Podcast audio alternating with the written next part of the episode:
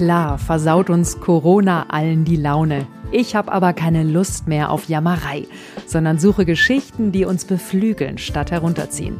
Die Menschen, die uns inspirieren, statt mit ihrer Angst zu lähmen. All die bunten Farbtupfer, die die graue Langeweile der Einschränkungen unterbrechen. Ich bin Anna Hemminger, die Storymacherin. Ich bin Radioreporterin und Schriftstellerin und ich spreche in meinem Podcast mit Menschen, die sich eben nicht lähmen lassen, sondern einfach loslegen. Mit einer Opernregisseurin, die nicht mehr inszenieren kann, einem Wirt ohne Gäste, einem Schriftsteller ohne Lesung. Menschen, die komplett umdenken müssen, dabei aber auf die besten Ideen kommen. Wie sie das gemacht haben und was für kreative Ideen sie für uns alle haben, das erfahrt ihr hier in meinem Podcast. Die Storymacherin, kreativ durch die Krise.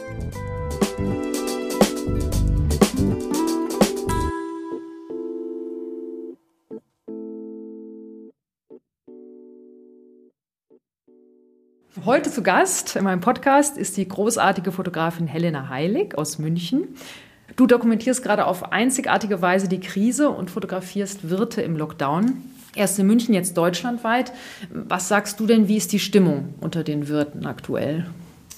Also man merkt einen deutlichen Unterschied zwischen dem ersten Lockdown und dem zweiten. Im ersten Lockdown, da, waren, da, da war das noch so ein, so ein Überraschungseffekt. Es war so, wow, wir hatten sowas noch nie. Also, naja, jetzt nicht wow im positiven Sinn, aber jeder war so überrascht von der Situation und auch, es war alles neu. Und jetzt beim zweiten Lockdown merkt man schon, dass die Wirte oder die Menschen allgemein sind mürbe geworden und man hat eigentlich, man merkt, dass die Kraft langsam ausgeht. Kannst du ein Beispiel nennen? Was sagen die Wirte dann? Also wie sie sich fühlen? Naja, einer, der, ähm, der hat gesagt, er, also seit, seit dem zweiten Lockdown sitzt er jeden Nachmittag auf, auf seinem Motorrad und lässt sich den Wind ins Gesicht blasen, weil er das Gefühl hat, er, wird, er dreht sonst durch. Und er wünscht irgendwie jedem, dass, dass man eine Beschäftigung findet, die einen erfüllt, die, die das ausgleicht, was der Job einem wegnimmt. Also die dürfen ja einfach nicht arbeiten. Und äh, ja, man muss gucken, dass man irgendwas findet, was einen so erfüllt, dass man bei Verstand bleibt. Ich meine, ein Wirt ist ja auch jemand, der einfach Gastgeber ist. Und das fällt ja komplett weg gerade. Das ist also für die Wirte, ich glaube, die sehnen sich wirklich sehr, sehr, sehr nach ihren Gästen.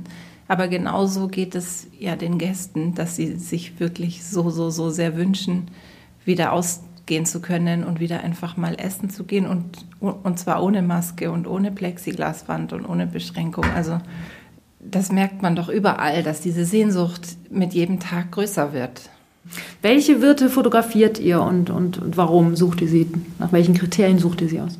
Wir suchen die gar nicht aus. Die Wirte, die wir im zweiten Lockdown fotografiert haben, die sind auf mich zugekommen. Die haben mitgekriegt, dass wir diese Ausstellung machen und dann kam der zweite Lockdown und dann hatte ich, äh, war mein E-Mail-Postfach voll mit E-Mails von Wirten aus München, die gesagt haben, super Projekt, können wir bitte auch mitmachen. Und so ist dann überhaupt erst die Idee entstanden, dieses Projekt wachsen zu lassen. Weil man weiß ja auch nicht, wie lange das dauert oder äh, ja, es ist einfach ein Teil der Dokumentation, dass das jetzt weitergeht.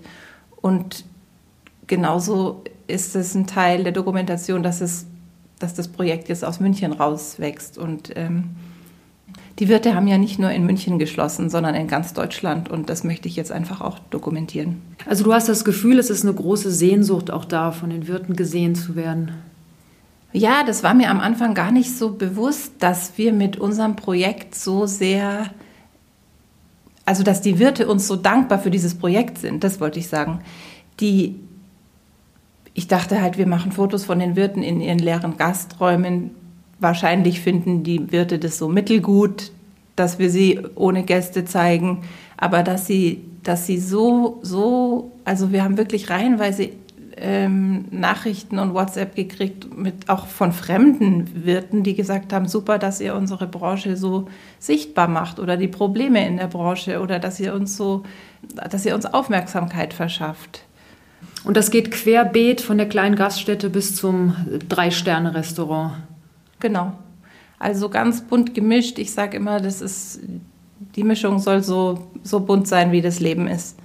Und ihr macht es bewusst schwarz-weiß, so wie historische Aufnahmen? Mm, naja, also der, der ursprüngliche Gedanke von der Susanne Fiedler und mir war, eine Ausstellung zu machen. Und wir wollten eine Kunstausstellung machen. Und in der Presse sieht man ja jeden Tag ähm, Aufnahmen von Wirten in ihren leeren Gaststätten, aber immer in Farbe. Und wir wollten einfach bewusst ja, die, diesen Kunstaspekt ein bisschen betonen und haben von Anfang an gesagt, ja, die Bilder werden schwarz-weiß.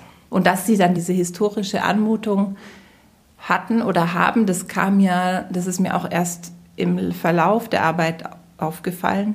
Und es liegt wohl maßgeblich auch daran, dass die Porträtierten ernst gucken.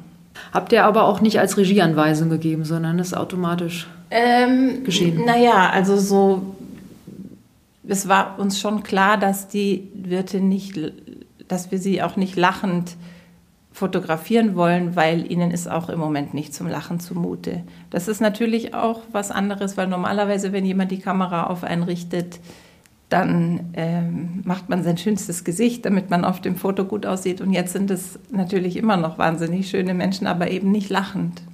Ihr wollt ja damit auch die Geschichte einer Vollbremsung erzählen. So heißt es, glaube ich, ja. auf, dem, auf der Internetseite. Was meinst du, wie sich das jetzt alles verändern wird mit den Wirten? Wird es diese ganzen Wirte noch geben? Wie wird, wie wird sich die, wie werden die Bars und die Wirtschaften das gleiche sein, wie es vor dem Lockdown war? Oder was ist da Ich habe keinen getroffen, der gesagt hat, ich werfe jetzt das Handtuch. Also die haben schon eine Ausdauer.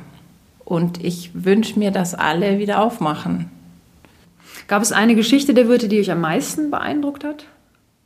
Es gab zwei Wirte, also eine Wirtin und ein Wirt, die gesagt haben, was wir hier erleben, das ist nichts im Vergleich mit Sachen, die ich schon erlebt habe. Und das war zum einen war das eine malaiische Wirtin, die ich weiß nicht seit wie vielen Jahren in Deutschland ist, aber die hat gelacht und die hat gesagt, ach, das ist Corona, das kriegen wir auch hin, das kriegen wir auch hin. Und der andere war ein iranischer Wirt oder ein, ein Barbetreiber eigentlich aus Berlin. Und der ist als Zehnjähriger aus dem Iran geflohen mit seinen Eltern und der hat gesagt, also wenn man nichts mehr zu essen hat, dass es doch was anderes ist, wenn man Hunger hat. Und das sind dann auch so Momente, wo ich mir dann denke, also wieso jammern wir eigentlich? Hast du, hast du das Gefühl, auch das Projekt hat dich verändert? Du machst das ja gemeinsam, hast du eben schon gesagt, mit der Journalistin Susanne Fiedler. Hat dich das verändert auch? Ja, das Projekt hat mich insofern verändert, als dass ich vorher keine Kontakte in die Gastronomie hatte und mich auch nicht wirklich mit den Themen der Gastronomie beschäftigt habe. Und das mache ich jetzt natürlich. Wenn ich in der Zeitung lese, dass der äh, Lockdown weitergeht, dann berührt mich das viel mehr als vorher, weil ich an diese ganzen Persönlichkeiten denke, die jetzt ihr Restaurant nicht mehr nicht aufsperren können im Moment. Mhm. Und auch wahnsinnig wirtschaftliche Einbußen haben. Ja, ganz genau. Und äh, ja, also das ist, bei denen geht es schon um die Existenz und auch ein, ein anderer Berliner, der hat gemeint, er hat eigentlich gemerkt, dass er ein wahnsinnig guter Krisenmanager ist, weil er sein, sein Team und seine Angestellten, also er hatte die meiste Arbeit damit, die bei, bei Verstand zu halten und dass die nicht irgendwie depressiv werden. Und also der hat da wahnsinnige Aktionen gemacht, damit damit es dem Team gut geht und dass das Team irgendwie zusammen durch diese Zeit geht und dann auch gemeinsam wieder starten kann, wenn es aufmacht. Ähm, wie, wie seid ihr darauf gekommen? Du hast einen Tipp, glaube ich, gekriegt, oder? Ja, ich habe einen Tipp gekriegt von, ich habe eine WhatsApp gekriegt von einem Freund, der ist Concierge aus dem Arabella-Haus. Den kannte ich von, ein, von meiner früheren Ausstellung, den hatte ich damals porträtiert und der schrieb mir eine WhatsApp und hat gesagt, ich soll ihn doch mal anrufen, ihm ist was eingefallen. Und es war im ersten Lockdown, glaube ich, so nach zehn Tagen. Und der war sofort in Kurzarbeit und hatte Zeit nachzudenken und hat mich angerufen und hat gesagt, er, er ist noch in Schockstarre und kann es nicht fassen, dass die Restaurants zu haben und ich soll doch bitte mit der Susanne zusammen eine Ausstellung machen und das porträtieren und dokumentieren, weil so eine Situation gab es einfach noch nie in unserem Leben. Also du siehst das auch als historisches Moment, also als ähm, eine Dokumentation der Zeitgeschichte. Genau, also das, was hier entsteht, ist ein zeitgeschichtliches Dokument. Das hat natürlich so ein bisschen einen künstlerischen Aspekt, dadurch, dass wir das mit einer Mittelformatkamera fotografieren und in Schwarz-Weiß und auch ganz bewusst diese Texte zu dem Bild zeigen wollen. Also äh, ja, aber nichtsdestotrotz ist es ein zeitgeschichtliches Dokument. Also dieses Zeitgeschichtliche, das fasziniert dich ja auch. Du hast ja auch auf deinem Blog Leben im Ausnahmezustand, du hast ja auch München fotografiert, wie es aussah. Ja, im, als der erste Lockdown war, da waren wir ja alle irgendwie äh, überrascht. Und, und ich bin eigentlich fast jeden Tag mit dem Fahrrad durch die Stadt gefahren und hatte meine Kamera dabei und meinen Presseausweis, falls mich irgendjemand aufhält. Und war selber ähm, schockiert und ich konnte es einfach gar nicht fassen, dass jeder Tag aussah wie Sonntag. Also wenn man jetzt nur die Bilder anschaut, kann man nicht sagen, war das jetzt ein Wochentag oder ein Feiertag. Mhm. Ähm, ja, und das war Susannes Idee. Die hat gesagt, komm, lass uns irgendwas machen. Wir schreiben was, wir, wir, wir fragen jemand, wie es ihm geht. Du mal deine Fotos und ich schreibe einen Text. Und das erste Interview, was die Susanne gemacht hat, war mit einem Mitarbeiter aus dem Türkisch. Mhm. Und der hat in dem Bild steht er vor seinem Laden und hat eine Maske auf. Und das, ich erinnere mich noch ganz genau, dass als ich die Bilder mir am Rechner angeschaut habe, habe ich gedacht, ach, ist ja total lustig, sieht aus, als wären wir gerade im Urlaub in Asien gewesen. und jetzt ist Maske Alltag. Man sieht überall Menschen mit Maske mhm. und es ist gar nicht mehr so, dass es einen erstaunt, sondern nee, ja. Nee. Aber das weiß ich noch, da ja. habe ich mich wirklich, ich konnte es fast nicht, ich konnte es nicht fassen, dass, äh, dass wir in München äh, Fotos machen, die einen an Asien erinnern. Das Thema Zeit durchzieht ja deine Arbeit. Kannst du das beschreiben, was dich so am Thema Zeit fasziniert? Mm, also, was mich ein bisschen aufregt, ist diese schnell, dieses, wie sagt man, Schnelllebigkeit oder das, das alles so schnell, schnell und zack, zack und hier anmelden und mit dem Handy und diese, dieses Digitale, das ist mir eigentlich zu schnell. Mhm. Und für die Ausstellung, die, die Susanne und ich 2018 in der Orangerie geplant haben, wollten wir gerne erreichen, dass die Ausstellungsbesucher sich Zeit nehmen und nicht da schnell durchhuschen, kurz die Bilder anschauen und wieder rausgehen, sondern dass sie einfach ein bisschen länger bleiben und mal irgendwo sind und nicht schnell, schnell. Und das hat dazu geführt, dass wir gesagt haben, okay, dann das schaffen wir eigentlich nur, wenn neben dem Foto was Text steht, das die Leute lesen müssen. Weil das zwingt sie dann sozusagen dazu, zu verweilen und ein paar Minuten an einer Stelle zu stehen, ohne zwischendurch aufs Handy zu gucken. Ja, und so ist diese Idee mit dieser Bild-Text-Kombination auch entstanden und es ist wahnsinnig gut angekommen. Und du hast dann auch mit der Kamera Obscura äh, experimentiert. Ja, genau. Da auch. genau. Die Kamera Obscura ist ja auch ungefähr das genaue Gegenteil von digitaler Fotografie. Da ist keine Technik drin. Meine Kamera ist aus Pappe. Und es ist einfach so eine ähm, Schuhschachtel und hinten ist sozusagen ein Mittelformat-Film und der wird belichtet durch ein ganz kleines Loch. Das ist kleiner als eine, Steck, also eine Stecknadel. Und den Film muss man dann zum Entwickeln bringen. Dann dauert es eine Woche oder zwei, bis man ihn wieder hat. Dann kann man irgendwie nur auf dem Negativ sehen, ob da überhaupt was drauf ist oder nicht. Und also es ist einfach ein langer Prozess. Man muss natürlich das dann doch wieder digitalisieren und das Negativ scannen. Aber es einfach dauert lang, lang, lang im Vergleich zu einem Foto, was man mit der Digitalkamera aufnimmt. Und hat zu erstaunlichen Ergebnissen auch geführt, ne? Ja, weil die Aufnahmen, die man mit der Kamera Obscura macht oder die ich mit der Kamera Obscura mache, die sind, das sind alles Langzeitbelichtungen. Also jetzt nicht ewig lang, aber immer mindestens 18 Sekunden. Und was sich dann bewegt oder alles Hektische, was vor der Linse oder gibt ja keine Linse, vor der, vor der Pappbox passiert, das verschwindet. Also das ist auf dem Bild dann nicht erkennbar. Du hast quasi das Hektische aus dem Foto raus retuschiert, oder? Ja, genau, das, das einfach, wird einfach nicht erfasst. Hast du das Gefühl, diese Schnelllebigkeit der Zeit ist jetzt durch Corona gebremst? Auf der einen Seite ja, man hat mehr Zeit und man kann nicht so viel an einem Tag erleben, wie man das vorher konnte.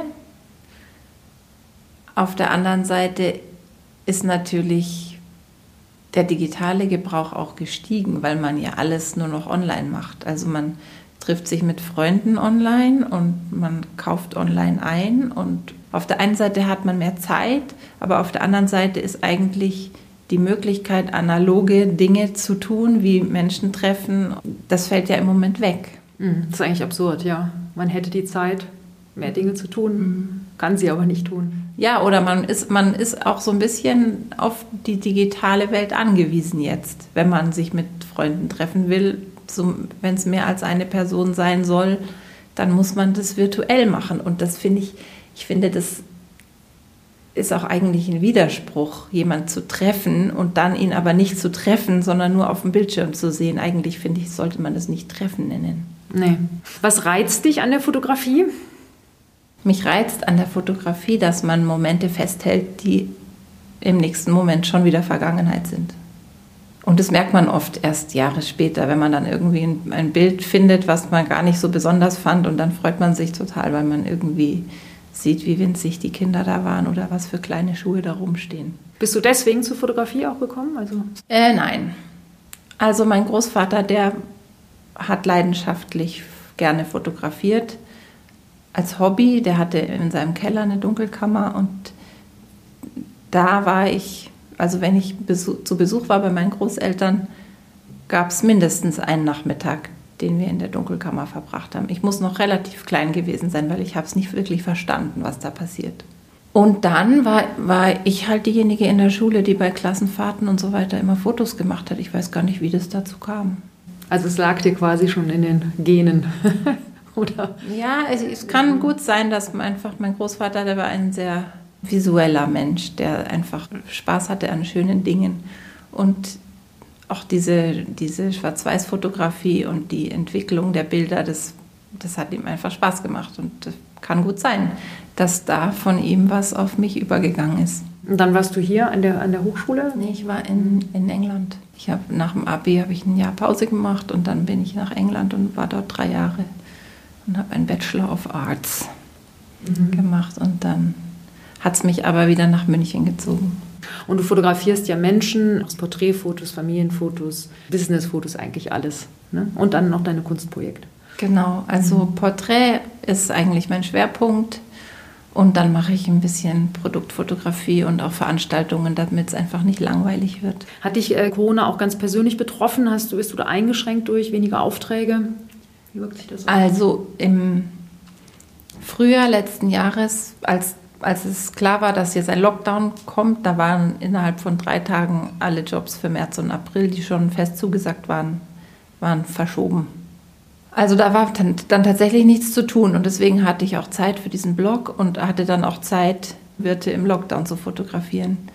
Und als es aber dann wieder auf, als die Lockerungen kamen, dann kamen dann auch die Kunden, die das für März und April sozusagen ihren Termin verschoben hatten, die kamen alle wieder. Also bis auf einen. Einer hat abgesagt, das war ein Hotel.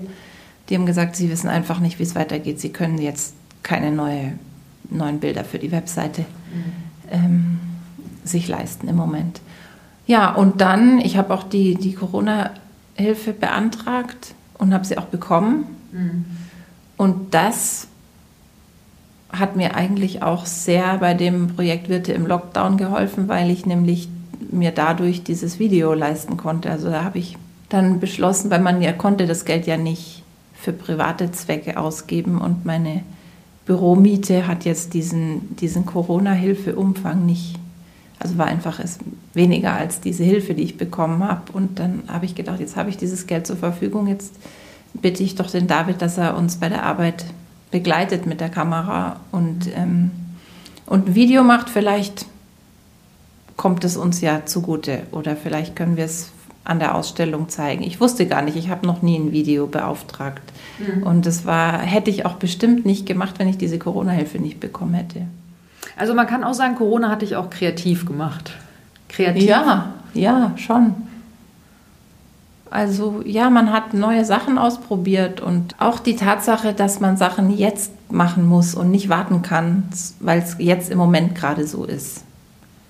das habe ich auch gemerkt, dass das wichtig ist, dass man einfach, wenn man das Gefühl hat, man muss es jetzt machen, dass man es dann macht und sich zum Beispiel um die Finanzierung später kümmert.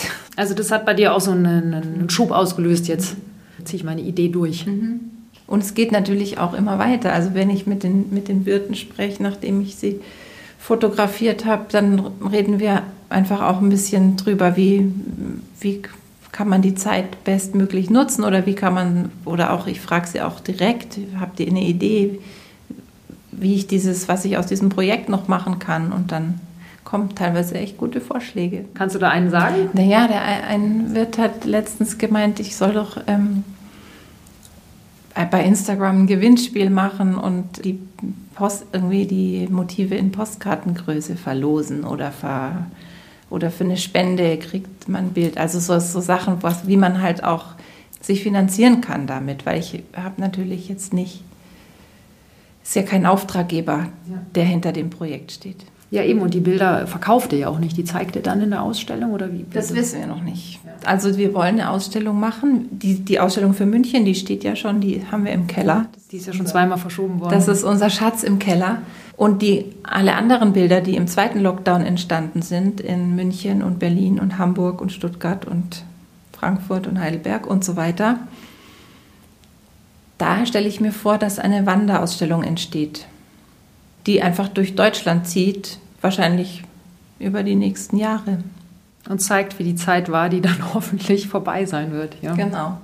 Also wahrscheinlich, wenn man es jetzt zu schnell machen würde, dann weiß ich nicht, ob man so viele Besucher hätte, weil jedem diese Corona-Zeit noch so in den Knochen sitzt. Mhm. Aber mit so ein bisschen Abstand könnte ich mir schon vorstellen, dass es, dass es die Menschen interessiert. Hast du noch einen Tipp, wie wir auch in den kommenden Monaten optimistisch bleiben können und kreativ durch die Krise gehen? Also ich fand eigentlich diesen Tipp vom Andi ganz gut, dass man irgendwas finden muss, was, einen, was einem wirklich, wirklich Spaß macht und was einen erfüllt und daran muss man sich festhalten. Andi, das war der Wirt auf dem Motorrad. Das war der Wirt, der Motorrad fährt, genau. Und so machst du es jetzt persönlich auch? Ja, also ich packe meine Yogamatte mit in meinen Koffer, wenn ich jetzt reise und gucke, dass ich irgendwie so ein bisschen Zeit für mich auch trotzdem habe. Das heißt, nach vorne gucken und nicht. Und Ideen auch angehen, ne? So, so verstehe ich das. Einfach Ideen machen und dann genau. gucken. Also ja, dieses Projekt nimmt jetzt schon wahnsinnig viel Zeit in Anspruch, dass ich gerade auch so ein bisschen das Gefühl habe, ich, ich brauche zwischendurch auch mal einen Tag Pause. Ja, hast du da noch einen Rat, wie wir trotzdem irgendwie das positiv sehen können? Oder gelingt dir das auch nicht immer? Das gelingt mir auch nicht immer. Aber ich, ich glaube einfach dran oder ich versuche mich an die Sätze vom Besa zu erinnern, dass, dass es nicht das Schlimmste ist, was einem passiert, dass es viel, viel schlimmer ist, wenn man nichts zu essen hat. Mhm. Und dann denke ich mir, ja gut, das ist jetzt zwar für uns schlimm, weil wir, weil wir noch nie so eine Krise hatten und es ist ja auch irgendwie eine Weltkatastrophe, die die ganze Welt betrifft. Aber tatsächlich, auch was unsere Großeltern erlebt haben im Krieg, das kann man ja nicht vergleichen. Also da müssen wir ganz, ganz still sein. Da müssen wir den Ball flach halten. Ja. Ne? Kreativ durch die Krise. Der Fotografin Helena Heilige gelingt das außerordentlich gut. Das, ich bin total gespannt, wie das weitergeht mit eurem Projekt und äh, wünsche euch alles Gute und, und freue mich auf die Wanderausstellung dann in ganz Deutschland. Ja, darauf freue ich mich auch. Ja. Vielen Dank. Das war die Fotografin Helena Heilig. Sie tourt gerade durch Deutschland und fotografiert Wirte im Lockdown. Ein eindrucksvolles Fotoprojekt. Leider ist immer noch nicht klar, wann die Ausstellung stattfindet. Infos und Bilder findet ihr aber schon mal im Netz unter wirteimlockdown.de. Wenn euch das Gespräch gefallen hat, dann hinterlasst mir doch gerne eine 5-Sterne-Bewertung auf iTunes oder eine Rezension auf Spotify da. Auch Anregungen und Ideen, immer her damit. Welche Fragen treiben euch um? Welche Interviewpartner interessieren euch? Welche kreativen Ideen habt ihr? Schreibt mir einfach. Ich bin Anna Hemminger, die Storymacherin. Infos zu mir und meinen Projekten findet ihr unter storymacherin.de.